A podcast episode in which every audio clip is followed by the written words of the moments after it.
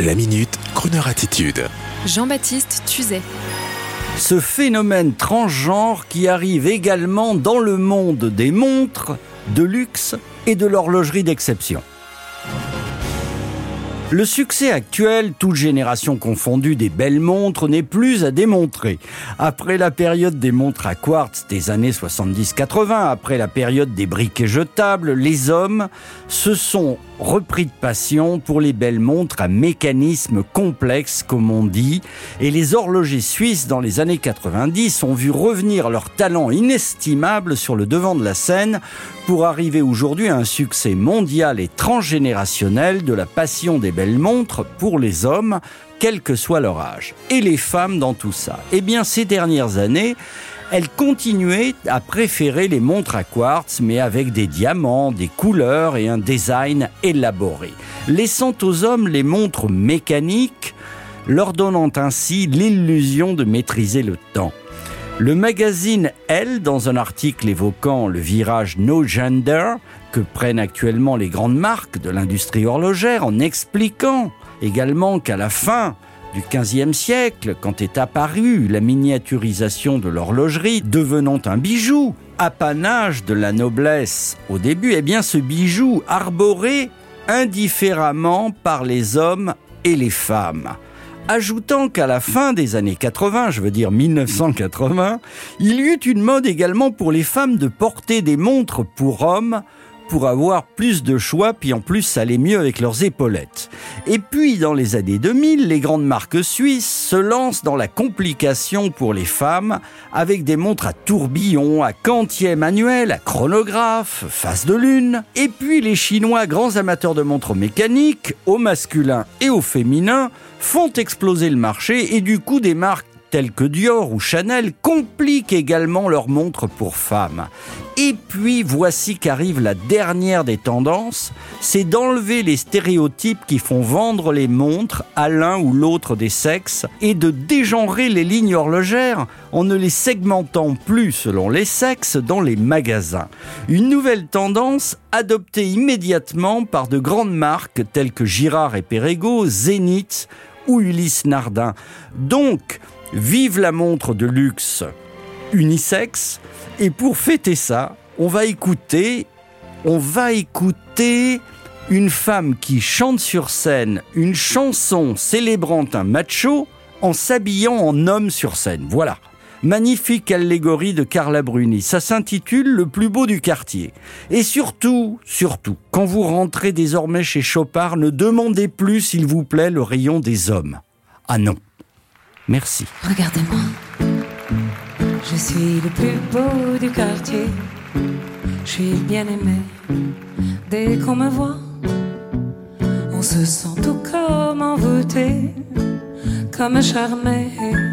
Lorsque j'arrive, les femmes, elles me frôlent de leur regard penché.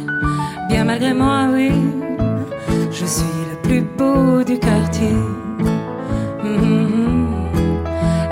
Mon visage, ma peau si finement grainée, mon air suave, est-ce mon allure, est-ce la grâce anglo-saxonne de ma cambrure, est-ce mon sourire, ou bien l'élégance distinguée de mes cachemires, quoi qu'il en soit c'est moi le plus beau du quartier.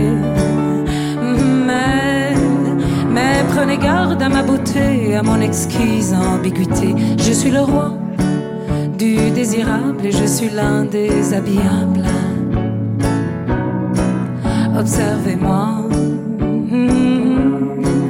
Observez-moi de haut en bas, vous n'en verrez pas de comme ça. Je suis le favori, le bel ami de toutes ces dames et de leur mari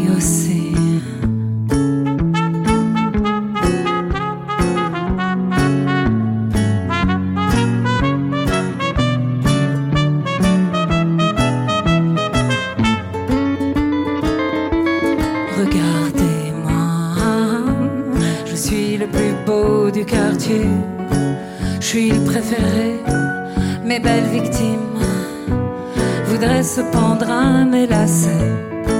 Ça les abîme. Les beaux messieurs, eux, voudraient tellement me déshabiller. Ça les obstine. Bien malgré moi, oui, je suis le plus beau du quartier. Mais, prenez garde à ma beauté, à mon exquise ambiguïté. Je suis le roi du désirable et je suis l'un des habillables. Observez-moi. Mm-hmm.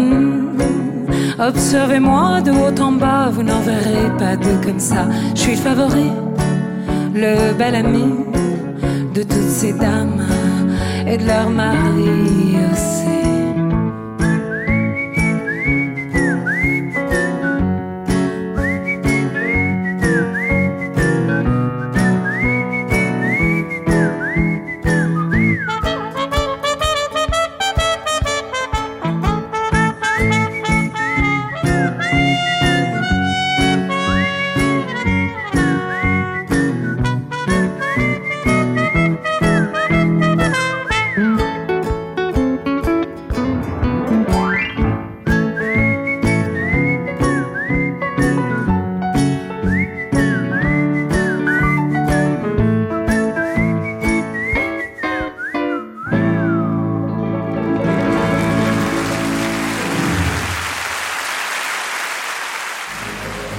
Retrouvez la Minute Crooner Attitude de Jean-Baptiste Tuzet en podcast sur le crooner.fr.